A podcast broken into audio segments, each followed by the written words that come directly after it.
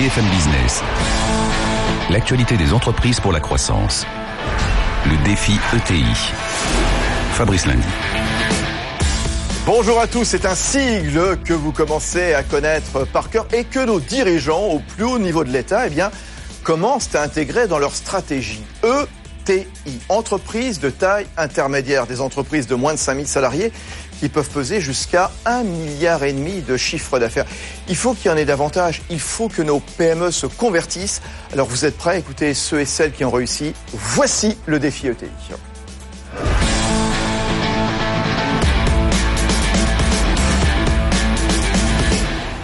Alors ces entreprises, pour grossir, elles doivent euh, oser, malgré un environnement qui n'est pas toujours euh, très très clément. Parce que le risque, il est partout, oui.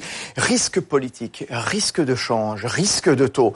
Comment se protéger dans un contexte de plus en plus incertain? C'est la question qu'on va se poser euh, dans un instant. Et j'attends les réponses de Bruno Van Rieb. Bruno Van Rieb, associé de la banque Avolta, qui publie les dix commandements de l'entrepreneur. On sera également avec Jean-Fabien Richard. Il est industry leader à la direction des risques chez l'assureur crédit Atradus. Auparavant, voici Julien Sanchez. Bonjour Julien. Bonjour Fabrice. Julien Sanchez, directeur clientèle et intermédiation financière à la salle des marchés de la Banque Palatine. De quoi va-t-on parler donc tous ensemble hein?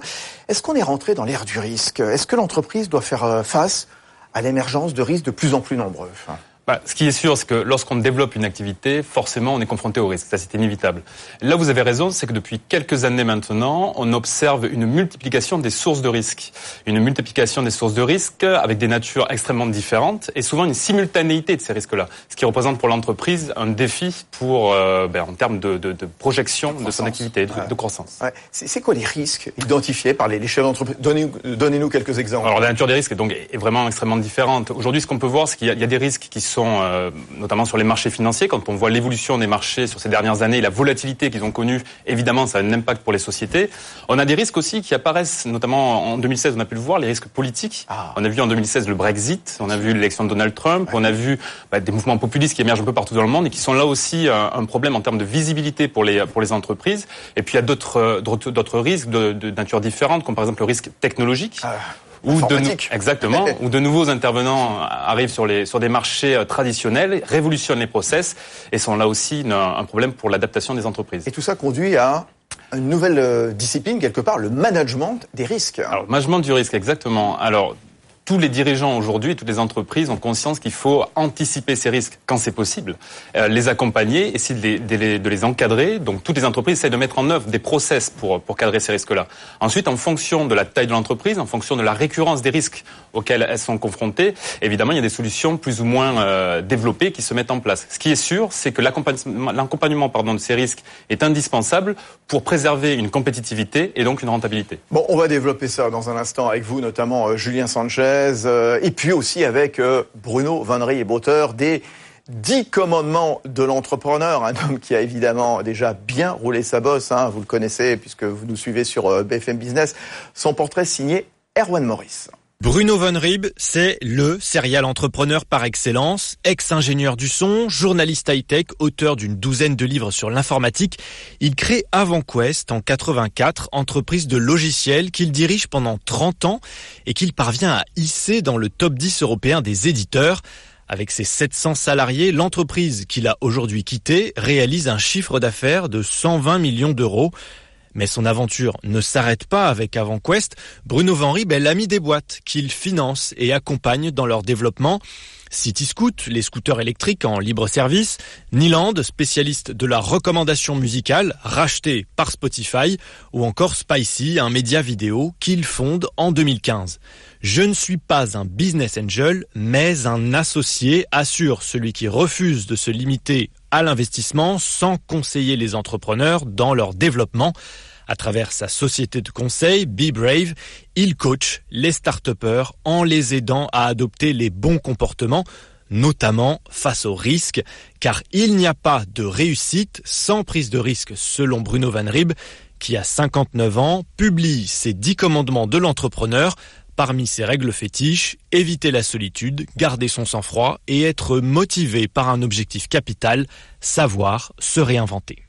Oui, ben je l'ai sous les sous les yeux, hein, les dix commandements de l'entrepreneur avec euh, Bruno Van Rieb, hein, qui vient régulièrement commenter l'actualité avec Nicolas Dose dans les experts le, matin à, 9h sur BFM Business. La solitude, tu éviteras, ton sang-froid, tu conserveras. Et puis voilà ce qu'il disait Erwan Maurice, hein, te réinventer, tu t'obligeras. Oui, vous l'expliquez d'ailleurs, hein, rien n'est jamais fini quelque part. L'entrepreneur doit s'adapter, l'entreprise elle doit se réinventer. L'idée de départ elle doit pouvoir euh, bifurquer, c'est ce qu'on appelle la, la notion de pivot. Vous l'expliquez très très bien. En fait, le, le problème, c'est pas de savoir se réinventer, parce qu'a priori, toute personne qui est confrontée à un problème et qui ne réussit pas exactement ce qu'il avait prévu, habituellement, s'il est un petit peu ouvert, va commencer à se poser des questions. Le problème, c'est la vitesse à laquelle on le fait et le niveau de risque qu'on est prêt à prendre pour le faire. Parce que, je donne un exemple simple. Vous montez une start-up, elle commence à marcher, vous avez vos premiers clients, mais en fait, il, il apparaît que vous êtes trompé sur la taille du marché. Et pourtant, vous aimez le produit que vous avez réalisé. Vous pensez qu'il est bon. Et puis votre idée de départ, c'est celle que vous avez vendue à vos investisseurs. Mais vous savez déjà, et on fait assez vite, que le projet que vous avez ne va pas vous amener là où vous voulez. Et là, il faut tout remettre à zéro. Il faut tout remettre à plat. Moi, j'aime bien l'exemple. Je donne toujours des exemples. Ça vous en dit pas Vous citez CityScoot Oui, je cite CityScoot parce que l'entreprise où je suis associé, les scooters électriques bleus et blancs qu'on voit tous dans Paris, qui marche très bien en ce moment. Bah, au départ, le fondateur Bertrand Fleurose, lui, son idée, c'était de les mettre dans les parkings, les CityScoot, parce que les parkings souterrains, c'était un bon endroit pour aller les trouver, les chercher, autres. Et en fait, il s'est aperçu relativement rapidement que les gens ne descendraient pas dans les parkings prendre les scouts. Il a fallu tout repenser, il a fallu créer cette idée de free floating où les scouts sont disponibles à n'importe quel endroit de, de, Paris finalement, sans avoir besoin d'aller chercher. Alors dit comme ça, bah oui c'est simple, c'est évident. Non, pas du tout. Il a fallu dépenser en technologie plus d'un million d'euros pour le faire. Il a fallu entièrement abandonner tous les contrats qui avaient été faits avec les parkings pour les mettre en place, changer entièrement la méthode pour arriver à mettre les scouts euh, sur le terrain. Et donc euh, le risque le risque était gigantesque pour le faire. Hum. Euh, Julien Sanchez, Banque Palatine, vous, le banquier, vous êtes confronté justement à ce type d'exercice. Il faut aussi vous réadapter quelque part pour pouvoir à nouveau accompagner ou pas euh, le chef d'entreprise. Tout à fait. En fait, il faut vraiment être à l'écoute de son marché, à l'écoute de, de, nos clients et être dans, dans la possibilité de s'adapter de manière constante, donc une flexibilité totale pour pouvoir bien rebondir et savoir analyser les problématiques sans être figé sur des euh, sur des euh, sur des idées qui n'évoluent pas avec l'environnement dans lequel on est aujourd'hui. Et encore une fois, un environnement qui évolue de manière constante et qui nécessite d'avoir une, une réaction totale et il faut être souple. Et permanente. Vous savez faire preuve de souplesse on n'a pas le choix. Aujourd'hui, c'est le, le mot-clé, c'est vraiment la, souplesse et la, la capacité d'adaptation. Parce que le risque, il existe aussi chez ceux qui financent. Hein. Il y a le risque euh, inhérent à l'entrepreneur et le risque aussi chez ceux qui financent. Chacun porte sa part de risque et encore une fois, on est tous quelque part dans le même environnement, donc à, euh, à nous d'interagir intelligemment. Alors Jean-Fabien Richard, euh, de la direction des riches chez Atradius, l'assureur crédit, on le disait en, en, préambule avec Julien Sanchez, le risque, bah, il est partout. Hein. Il prend des, des formes extrêmement variées. Alors on va pas, on va pas reparler avec vous forcément des risques informatiques, des risques sociaux, mais il y a le risque client à l'international. En quoi il réside, par exemple Alors, le risque client à l'international euh, peut euh, s'expliquer par euh, des difficultés financières que supporte le client, parce que, par exemple, lui-même a des difficultés vis-à-vis de ses clients. Le client final est en, difficulté. Donc, nous, on intervient également surtout sur l'analyse des indicateurs financiers, de l'environnement économique, ça peut également être des difficultés liées au, au, support des, des, outils d'analyse en fait. et globalement, voilà, nous intervenons dans l'analyse des marchés, des clients euh, et des indicateurs. Et là aussi, il peut recouvrir un certain nombre de, de facettes, ce, ce risque. Hein. Risque d'impayé, risque de défaillance, risque de taux de change également. Tout à fait. Mm. Et très nombreux. Oui, euh, Julien Sanchez, Banque Palatine. Je rebondis là-dessus parce que c'est vrai que c'est un risque qu'on perçoit quotidiennement. Et avec la, la, crise, on a bien vu que le marché des devises a connu une volatilité énorme. Et ce qu'on s'est aperçu, c'est que le, les, la capacité de réaction des ETI sur ce marché des devises a été phénoménale, avec aujourd'hui des réorganisations en interne. Grâce à quoi justement? Ben, une prise de conscience. Ça a été une prise de conscience. On a eu longtemps un marché qui, qui évoluait euh, avec une volatilité importante, mais qui était quand même avec un trend assez régulier, assez, euh, assez permanent. Et finalement, avec les, les allers-retours violents qu'on a connus sur les marchés, les entreprises ont vu qu'en fait leur compétitivité, leur marge était remise en question avec ces variations-là. Et donc il y, a eu une nécessité de réagir parce que c'était réagir ou, mourir quelque part. Donc c'était indispensable pour eux. Et Bruno Van Je peux parler d'intervenir. Je trouve bah, que c'est un sujet très intéressant. Vous, vous parlez du risque de change, et puis vous parlez bien sûr du risque crédit. Euh, comme je l'ai fait, comme beaucoup d'entrepreneurs l'ont fait quand on monte une ETI, il est difficile de dépasser les 100 millions d'euros sans s'internationaliser, à quelques rares exceptions près. Donc on va être dans des pays ou avec des clients qu'on connaît pas. Et en fait, il y a, vraiment deux niveaux dans cette approche du risque. Euh, une assurance crédit, par exemple, puisque c'est ce que vous représentez aujourd'hui, euh, là où c'est intéressant, désolé de le dire comme ça, c'est pas forcément seulement l'assurance, c'est le fait d'analyser le risque sur le client pour décider ou non d'y aller. En fait, c'est un outil pour décider du niveau de risque que vous acceptez de prendre.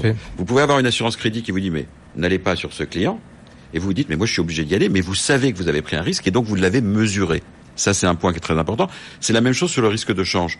Euh, on peut pas se couvrir sur le risque de change sur tout, c'est impossible, parce que si vous couvrez sur tout, ça va vous coûter toutes vos marges. C'est impossible. Hmm. En revanche, le fait d'avoir quelqu'un qui vous identifie là où est le, j'ai envie de dire le low hanging fruit, c'est-à-dire là où ça va coûter le moins cher de s'assurer pour le meilleur retour sur investissement protéger vos marges, c'est aussi l'outil du chef d'entreprise. Et en fait, je renverse un peu la proposition.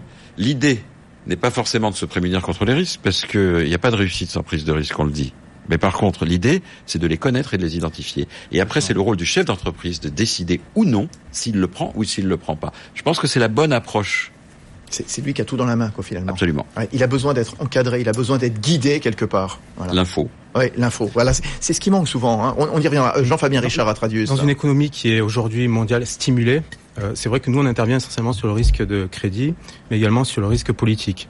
Et euh, vous avez tout à fait raison, parce que notre rôle, à la base, c'est de la prévention. On a euh, des équipes qui sont locales, basées dans, on a 160 bureaux dans le monde, et euh, on est là pour identifier les risques, alors que ce soit l'insolvabilité, comme je disais tout à l'heure, mais aussi, par exemple, le risque pays. Aujourd'hui, on est très sollicité par rapport à ce risque-là, puisque un client d'un fournisseur, d'un exportateur, euh, peut, pour une raison, pour des facteurs exogènes, une révolution, euh, une incapacité de transfert de fonds parce que la Banque centrale du pays euh, interdit des achats de devises, euh, peut se retrouver en difficulté du jour au lendemain. Et nous, on est là justement pour anticiper ces risques analyser les différents facteurs de risque et accompagner nos clients parce que comme vous le dites, il faut de l'audace et nous, assureurs crédit, nous devons accompagner euh, les Alors, clients. Ceci dit, vous pouvez pas toujours tout prévoir parce que je vais vous donner un exemple relativement récent et qui était assez inattendu, c'est la Turquie. Euh, je trouve que c'est un exemple intéressant parce que il se trouve que dans mes dans mes diverses euh, casquettes, désolé. Il se trouve que je suis aussi associé d'une euh, d'une grande entreprise d'événementiel euh, qui, est qui est globale dans le monde entier, qui s'appelle le groupe MCI, qui est basé en Suisse à Genève. Et avec Erdogan et tout ce qui s'est passé, on s'est retrouvé, c'est des congrès et des événements, on s'est retrouvé à ce que il n'y ait plus aucun congrès international ou événement qui acceptait d'aller à Istanbul, alors que je crois qu'on avait fait peut-être trois semaines avant, une réunion du management pour montrer comment Istanbul était une belle destination. comment vous voulez anticiper ça? Et ça, quand l'entrepreneur il est confronté à ça, euh, il n'y a qu'une seule solution. Il n'en existe pas 50. C'est se couper un bras pour pas abîmer le corps. C'est, il faut savoir faire des choix rapides. Il faut savoir trancher. Je pense que là, c'est extrêmement important de dire que une des façons de limiter le risque, ce n'est pas de ne pas en prendre. Oh Jamais je ne dirais une chose pareille. Mais c'est au moment où on est confronté à un risque et qu'on a pesé le pour et le contre de savoir de bien mesurer. trancher voilà. et prendre, prendre ses pertes pour passer au sujet suivant. Et ça, c'est important par rapport au, profil de ce que vous décrivez. Avec toujours cette, notion d'info, de bien savoir, de bien connaître ce que disait tout de suite euh, Bruno Van Riep très justement, parce qu'on voit les, les, entreprises françaises, les patrons de PME, patrons d'EDI sont pas toujours bien armés. On perd chaque année à peu près un millier d'entreprises exportatrices. Qu'est-ce qui leur manque à ces entreprises? C'est quoi? C'est l'information, bien connaître euh, le marché pour se développer, une expertise linguistique? C'est quoi exactement? Julien Sanchez, Palatine. là, on est vraiment dans l'idée du partenariat. Hmm. C'est-à-dire que nous, quand on travaille avec nos clients, euh, on intervient en, termes, en tant qu'expert sur certains sujets, donc en l'occurrence sur les, marchés financiers. On intervient le plus en amont euh, possible d'une problématique qui pourrait survenir pour la société. Et notre premier rôle, c'est de mettre à disposition du dirigeant et de son entreprise tous les moyens nécessaires pour qu'il puisse décrypter parfaitement son environnement et qu'il sache exactement où se situent les, les, les, les points d'attention particuliers qui pourraient avoir un impact sur son activité. Donc il y a un gros travail de pédagogie qui est fait auprès du, du dirigeant et de son entreprise, et ensuite un travail d'accompagnement pour venir digérer ce risque et lui donner les outils pour qu'il puisse, euh, bah, puisse essayer de cadrer au maximum son exposition. Euh, Bruno Van Rieb, à vos yeux, c'est quoi les principaux risques auxquels sont confrontés les chefs d'entreprise. On avait commencé à en lister quelques-uns avec Julien Sanchez en, hmm. en, préambule. On a parlé là des risques à l'international, du risque client, du risque pays, du risque géopolitique. À vos yeux Alors, Quels sont les autres hein? C'est extrêmement difficile de comment dirais-je C'est extrêmement difficile de tous les lister. Alors je vais essayer d'être le plus simple possible. Bizarrement, je pense que là on a parlé de l'international et c'est très bien. Euh, si on oublie juste l'international et qu'on se place dans une perspective globale de l'entreprise, euh, moi j'en vois un très important qui est, que je retrouve systématiquement partout, c'est le risque cash. Le risque cash. La réalité, j'en ai fait un de mes commandements d'ailleurs, euh, tu ne dépenseras point, ce qui est un peu ironique puisque évidemment impossible de ne pas dépenser. Euh, moi, j'ai une phrase, une petite punchline là-dessus. Je dis, il faut dépenser chaque euro comme si c'était le dernier. C'est-à-dire que, pourquoi? Que l'on soit riche ou pauvre en termes de cash, que l'entreprise dispose de ressources importantes ou qu'elle soit au contraire extrêmement serrée. J'ai appris et j'ai vu que la plupart des difficultés énormes rencontrées dans les entreprises, ça a été le management de leur durée de vie de cash systématiquement, je suis confronté à ça. Pourquoi? D'abord, il y a une raison très simple, c'est que au moment où l'entreprise va bien, tout le monde veut bien vous donner de l'argent. Mais il y a le double effet qui se coule. Au moment où ça commence à aller mal, non seulement vous avez besoin d'argent, mais plus personne ne veut vous en donner. C'est un petit peu comme ça que ça marche. Donc, quand on sait ça, le management de la durée de vie du cash est très important. Et ça marche pour tout le monde. Que l'on parle d'une start-up qui a levé un million d'eux pour faire euh, son projet et qui pensait que son projet allait sortir en six mois, eh bien non, il va mettre un an et demi, c'est comme ça. Et donc si tout a été géré par rapport à ces six mois, évidemment, elle disparaîtra avant même d'avoir pu toucher son marché. Où l'on parle euh, d'une ETI, justement, qui euh, fait une euh, levée de fonds importante pour se développer à l'international et qui se dit j'attaque le marché américain, je ferai peut-être une acquisition stratégique et je vais embaucher un manager là-bas. Il prévoit évidemment un plan sur un an, un an et demi, et avant de réussir aux États-Unis, il va mettre trois ans et il va pouvoir y consommer une somme extrêmement importante qui met l'entreprise en difficulté. Donc moi, je considère que quelle que soit la taille de l'entreprise, gestion du cash is king. Voilà. Julien Sanchez, Palatine. Oui, encore une fois, on revient sur l'idée du partenariat, c'est-à-dire que euh, le, on comprendra d'autant mieux le, la stratégie que veut mettre en place une société et donc éventuellement les pertes que cela va engendrer parce qu'il faut toujours voilà un certain temps, un certain délai pour conquérir un marché et donc c'est coûteux au départ, ça c'est clair. Euh, on le comprendra d'autant plus qu'il y aura eu une discussion nourrie avec les dirigeants et une stratégie bien comprise de la, de, la part de entre l'entreprise et, et, et, les, et la banque et puis tous les interlocuteurs de l'entreprise et que ce sera donc une, une stratégie mise en place de manière réfléchi et, euh, et structurellement efficace. Euh, une, une, stratégie et qui s'accompagne également d'un management comme euh, on en parlait tout à l'heure. Oh oui, pardon. Oui, vous, vous, vous n'étiez pas d'accord avec ce que disait Julien. Non, c'est pas que je suis pas d'accord. C'est qu'on parle des ETI. Bruno. Et on parle d'un pays qui est la France. Mm. Donc il faut toujours se remettre dans le contexte. Ce que j'ai constaté euh, à plusieurs reprises, c'est que on attend d'une ETI en France dès qu'elle a dépassé le cap des 20-50 millions d'euros de chiffre d'affaires, d'être une entreprise profitable. Les ETI sont très bien vues en France quand elles font 10-15% euh, de résultats. Euh, les fonds de private equity se jettent dessus pour investir. Euh, la lutte est même rude et les valeurs montent. Et par contre, on supporte très très mal qu'une ETI se comporte comme une start-up, c'est-à-dire qu'elle investisse massivement pour conquérir des marchés. Et donc ça, c'est un, selon moi, un problème qui de compétitivité pour la France, parce que je peux vous assurer que les Américains, même une entreprise qui fait 100 millions de dollars, si elle explique qu'elle va faire des pertes pendant 5 ans pour arriver à conquérir le marché européen, elle trouvera des investisseurs pour Ce que vous dites, c'est qu'une ETI ne doit pas forcément prendre de risques Ce que je veux dire, c'est qu'une ETI devrait en prendre, peut-être plus, mais que nous sommes dans un contexte d'investisseurs et de marché hmm. qui n'est pas comment dirais-je, euh, risque friendly pour les ETI. Euh, je l'ai vécu moi-même sur AvantQuest. Euh, C'était très intéressant puisque euh, il y a prescription puisque je ne suis plus aux manettes d'AvantQuest et donc je parle de période quand il y a eu la grande crise de 2008, 2008-2012, euh, il y a eu cette espèce de d'effondrement du marché sur lequel j'ai perdu quasiment sur 120 millions de chiffres, pratiquement en trois ans, 37 millions d'euros de chiffre d'affaires. Je dis bien 37 millions d'euros de chiffre d'affaires de vente en boutique de logiciels. Bon. Euh, on a fait un travail énorme et en quatre ans, on a tout remplacé. C'est-à-dire qu'on a trouvé 40 millions de ventes Internet qui sont venus remplacer 37 millions. Il est évidemment que pendant cette période, euh, le management du cash a été très tendu. Et il est, évident aussi qu'on n'a pas fait de profit, vous l'imaginez, parce que c'est se faire de la croissance organique pour 40 millions en 4 ans, ça demande quand même un tout petit peu de travail. Eh bien, à ce moment-là, j'aurais souhaité que les investisseurs, au contraire, nous financent plus pour pouvoir être non seulement défensifs, mais également offensifs impossible. Qu'est-ce qu'il faudrait pour que la France soit davantage risk friendly, puisque c'était votre regret là tout de suite. Euh, bah, c'est, alors c'est un problème de, c'est très compliqué parce que c'est un problème de structure d'investissement et c'est pas lié aux banques. Euh, c'est-à-dire qu'en fait les, les fonds de capital risque sont tout à fait risk friendly. En revanche, il y a un nombre de dossiers qui est considérable. le nombre de dossiers qui sont sélectionnés sont forcément une petite minorité de ces dossiers qui concentrent beaucoup de l'investissement. Et si vous voulez, euh, on reste encore sur des logiques où seules les entreprises à très fort potentiel de licorne qui peuvent dépasser le milliard peuvent se faire financer pour des dizaines et dizaines de millions euh, un peu à la mode Uber, en exagérant si vous voulez, mais euh, l'ensemble du tissu de l'investissement français est relativement conservateur.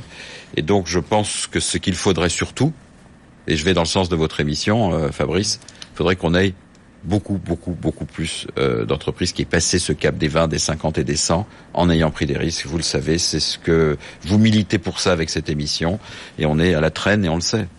Julien Sanchez et Jean-Fabien Richard. Alors, je reviens juste sur le, le fait qu'aujourd'hui, moi, je suis très optimiste en fait. Je pense que oui, historiquement, on a des, des voilà, la France a une mentalité, une culture qui est assez averse au risque. Mais aujourd'hui, on remarque aussi qu'en France, on parlait des startups par exemple tout à l'heure, vous en parliez. Euh, le tissu des startups en France est quand même très important. Euh, il est bien irrigué. Euh, ça propage aussi une culture euh, qui est pro-risque. Euh, donc, je pense que les mentalités évoluent avec cette nouvelle génération cette nouvelle, ces nouveaux entrants sur le marché. Je suis d'accord avec vous. Et je pense que les banques justement vont intégrer ces changements de culture dans leur process, dans leur dans leur façon de voir et d'appréhender le risque. Après, évidemment, ça, ça prend du temps. C'est il faut il faut laisser les choses se faire euh, lentement. Jean-Fabien Richard. Exactement le point que je voulais aborder. Euh, L'évolution des mentalités, notamment avec Uber que vous citiez euh, tout à l'heure, où avec on a cette stratégie de briser certains monopoles et euh, d'avoir une logique d'investissement de masse pour avoir une position dominante et après euh, pouvoir augmenter ses prix et avoir un retour en rentabilité. Donc c'est des choses qu'on voit de plus en plus aujourd'hui et les mentalités, comme disait Julien, évoluent dans ce sens.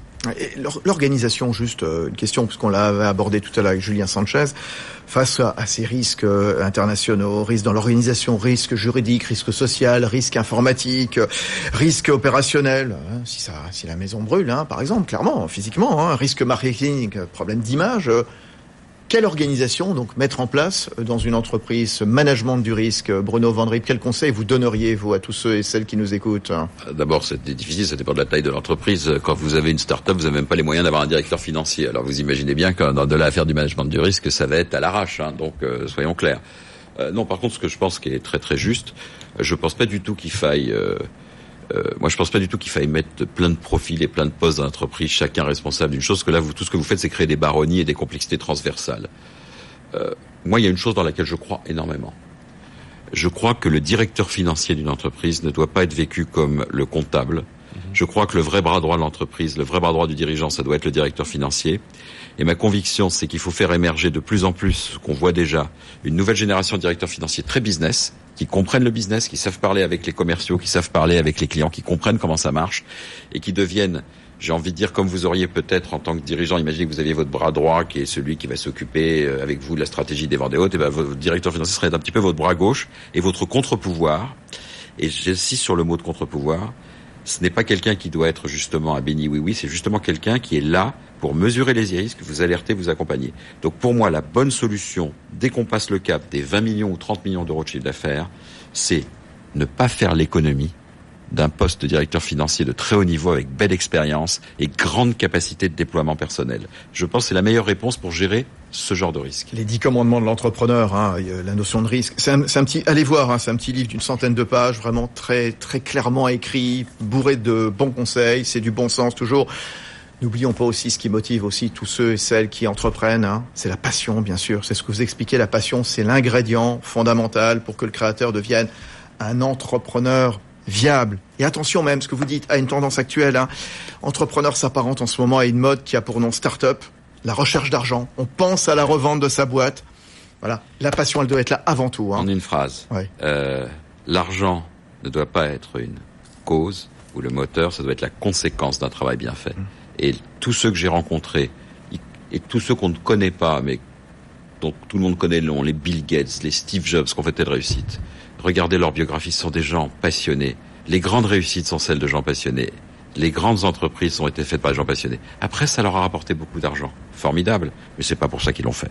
Et la tendance en ce moment, c'est que vous voyez trop un petit peu de je, petits jeunes qui... Je vois un petit peu trop de petits jeunes qui me parlent, alors que je suis très impliqué dans l'écosystème des startups, comme vous le savez, qui me parlent d'exit stratégie, c'est-à-dire à combien on va vendre la boîte alors qu'ils n'ont même pas encore leur premier client, euh, qui font leur première levée. Moi, ça, je trouve qu'ils ont tort et que surtout, je pense que c'est un obstacle à la réussite de penser comme ça. Et, et vous, ça, vous le voyez aussi, euh, Julien Sanchez, le, le, banquier chez Palatine, justement, des gens qui viennent en disant Tiens, quand est-ce que je revends mon truc Combien ça va me rapporter? Alors nous, nous, on travaille sur des, des, clients qui sont des ETI, qui ont déjà une taille et une, une, un historique. Mais après, oui, je veux dire de manière beaucoup plus large, évidemment, il y a un fantasme aussi de l'entrepreneuriat. C'est clair que les succès des startups, les, les grandes levées de fonds, la, puis toute la communication qui est autour de ces de ce tissu de startups attire énormément de, de jeunes entrepreneurs. Et parfois, je suis tout à fait d'accord, les idées derrière et le, et le moteur n'est pas vraiment là. On pense plus à la sortie que vraiment au produit et au chiffre d'affaires lié à ce, à ce, à ce développement-là. Allez, un, un, mot, un, un dernier mot. Après, c'est extrêmement compliqué parce qu'évidemment, vous avez quand même. Alors, vous avez ceux justement qui jeunes pensent déjà à l'exit. Ok, bon, ça c'est très discutable.